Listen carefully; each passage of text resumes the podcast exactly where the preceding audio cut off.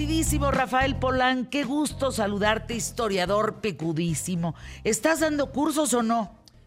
No estoy dando cursos. Ay, pero les tengo una buena noticia. A ver, ¿cuál es? A ver, miren, vamos a, A hacer ver, una cosa. vamos. Dos cosas. La primera, me voy a ir de viaje. ¿En serio? Sí. Y hace tres meses les pregunté a dónde quieren que me vaya. ¿Y qué te contestaron? Ámsterdam. Estábamos al aire. Y dije, Ay, no me perfecto. acordé, fíjate, de Ámsterdam. Entonces me voy a ir y desde allá les voy a reportar. Desde O allá sea, voy a te iniciar. vas, te vas a la calle de la Sin Mile, o sea, la milla del pecado, sin nosotros. a reportar, a trabajar, Ah, Fernanda. a trabajar. A sacrificarme por esta H Claro. producción. Ah, está, ajá. Y luego. Y, y yo lo que les iba a decir es que ya no estoy madre, dando. Llévanos a la milla del pecado. Pero les voy a reportar desde. Oye, están cambiando. Bueno, luego te cuento de las leyes que están cambiando. ¿Sabes de qué me acuerdo? Imagínense, mi abuela vivía Ajá.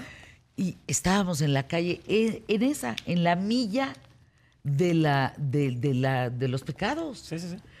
en The Sin Mile, ahí en...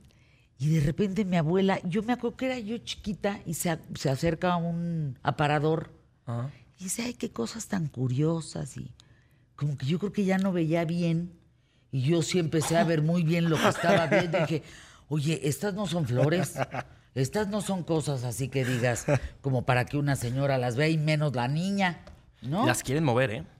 ¿Por qué? Fuera del centro histórico. Ya no quieren que estén ahí. Ya lo sienten como Ahora hay algo muchas feo? protestas. Ah, a ver, explícanos. Ahorita vamos con el con Monet en México, con Monet, pero a ver, cuéntanos. Hay muchas, muchas este, protestas porque, uno, ya no puedes fumar hierba mala en la calle. ¿Qué te pasa? No se puede. Ahí- Hace un año se podía. En las coffee shops, allá dentro de la cafetería, en tu Pues casa. si están los camiones que pasan por ti en la esquina, hombre, qué barbaridad. Dos, eh, ya no puedes beber en la calle, beber cerveza, alcohol. O sea, ya no fumas marihuana, ya no te metes nada y ya no tomas Y- en la calle. y ahora quieren mover a las prostitutas del centro histórico, moverlas a los alrededores. Y mm, ellas no quieren porque dicen... Pues se va, se va. Algunas sí Troya, quieren ¿eh? porque no... Mira, les cambiaron la ley, ya no pueden estar después de las 3 de la mañana. Oye, yo estoy informado de esto porque soy mundano, ¿eh? No crean que por... Que estoy muy experto del tema, ¿no? De la Puta, no, prostitución no, en no, no, a ver, cuéntanos. Hay una Ah. ley que acaban Ay, de... se pone rojo, rojo, rojo. Pues es que investigo antes de viajar para poderles No, reportar. claro. No, no, muchas gracias, queda- muchas gracias. No, no. Por allá, por favor, no nos entrevistas a una prostituta a ver qué te dice. Hay una... Hay una... pues, Pues hay algunas que sí se quieren salir y otras no. Sí, porque, a ver, si tú eres un turista que va a eso, yo, híjole, a mí me daría pena, así como que están todos tomando la foto y paseando, y tú, bueno, ahorita vengo, ¿eh? yo voy aquí, se Sí. cierra la cortina.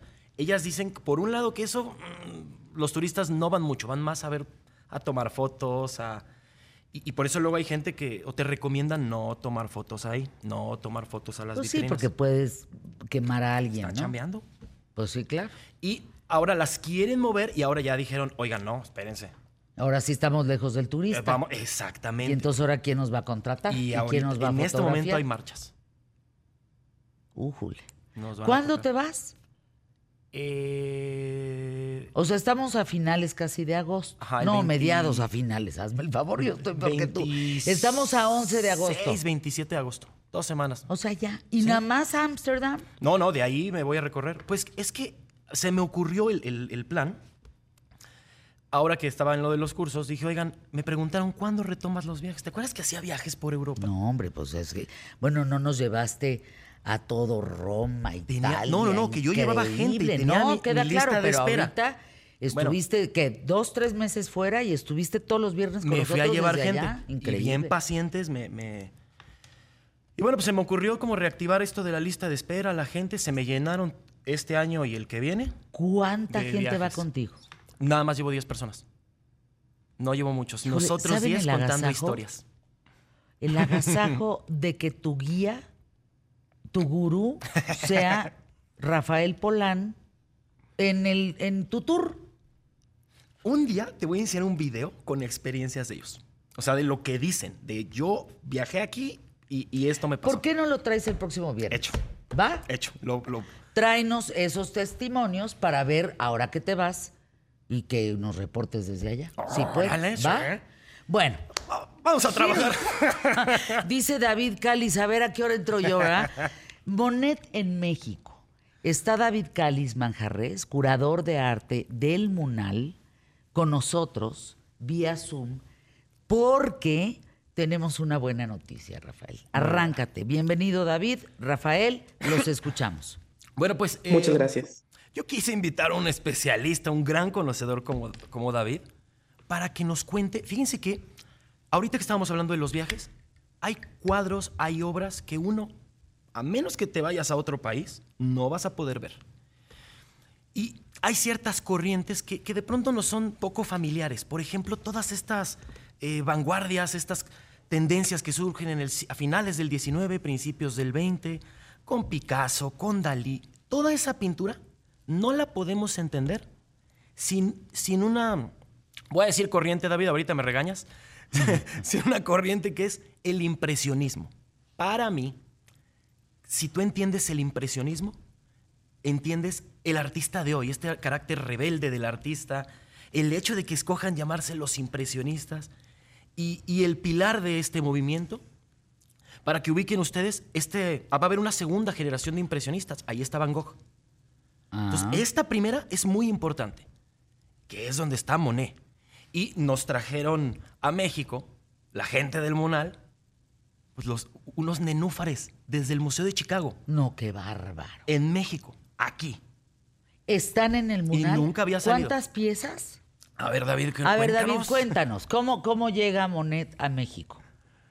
Muchísimas gracias por la invitación. Estamos muy contentos en el Museo Nacional de Arte. Tenemos la fortuna ahora de tener tres piezas del artista francés Claude Monet. Dos provienen del Museo de Dallas y una del Museo Sumaya. Ah, Son obras fundamentales para comprender la historia del arte moderna. Se hablan como de personalidades importantísimas, pero lo interesante también es que estas tres obras se encuentran en diálogo con artistas mexicanos que de alguna u otra manera eh, tienen los ecos del impresionismo europeo y que lo trasladan a un lenguaje particular desde la perspectiva de los mexicanos, como Joaquín Clausel, Mateo Herrera, eh, Armando García Núñez, el propio eh, Romano Guillemín, y también haciendo algunas referencias a nuestro gran paisajista del siglo XIX, que es José María Velasco, y uno de sus alumnos más destacados, que es Carlos Rivera.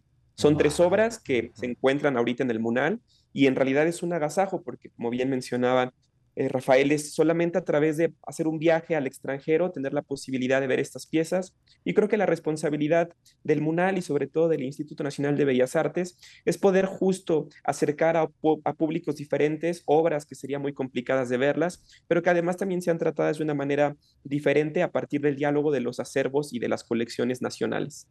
La, la exposición es Monet Luces del Impresionismo. ¿Está en el MUNAL hasta cuándo? Porque Miren, algo pasa en México que a mí me, llama la atención poderosamente. Cuando hay una buena exposición, las filas de la misma son una locura. Sí.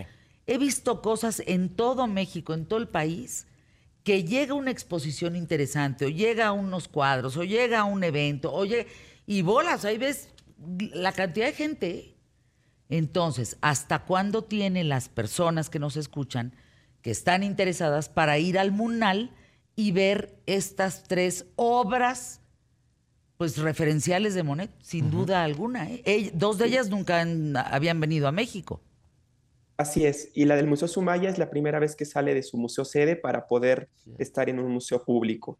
Estamos en la recta final de la exposición. La exposición termina el domingo 27 de agosto es una invitación para todo el público que venga al Museo Nacional de Arte de martes a domingo, de 10 a 6 de la tarde.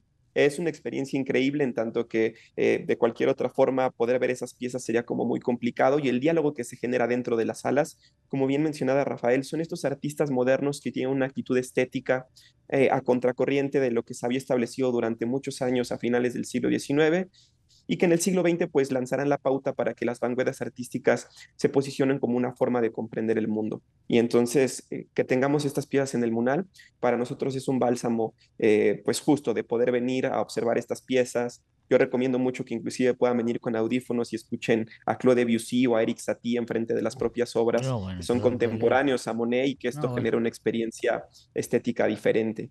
Y pues la invitación para que puedan visitar. ¿Hay visitas guiadas? O, o con tu propio audio, con tus audífonos y santo remedio. Lo que se propone es que sea un recorrido eh, propio, particular, en tanto que tenemos mucha gente en el museo y hay grandes filas para no generar cuellos de botella y que justo tengamos que estar dentro de las salas de manera complicada con los recorridos. Se decidió que no hubiera como recorridos guiados dentro de sala, pero previo puede haber como una breve explicación. Eh, todos los, en el Munal siempre hay visitas guiadas a las 12 y a las 2 de la tarde. Eh, pero específicamente para Monet el flujo es directo para que puedan recorrerla pues de manera libre. ¿Qué más, mi querido Rafa? No, fíjate que yo creo que, bueno, eh, comentaba David, ya va a acabar esta exposición. Ojalá tengan oportunidad de ver esta obra, esta exposición. Pero también, yo recuerdo que hace unos meses que, volví a México había una de Rembrandt. Y les voy a contar una, una anécdota que me pasó en un viaje. Yo quería ir a los museos capitolinos de Roma a ver una obra, un cuadro de Caravaggio y una estatua de Alejandro Magno. Llego a los museos, la estatua estaba en préstamo y el cuadro, el cuadro estaba en préstamo en la Ciudad de México. Me pasó exactamente lo mismo en una exposición en París que decían vamos a ver a Van Gogh. Hicimos una fila de tres horas. Alexis Sherek, si me estás escuchando, éramos adolescentes. Entramos al Docksai y tu Docksai pura mandarina porque las, las obras más importantes de Van Gogh estaban en la Ciudad de México. ¿Qué es eso?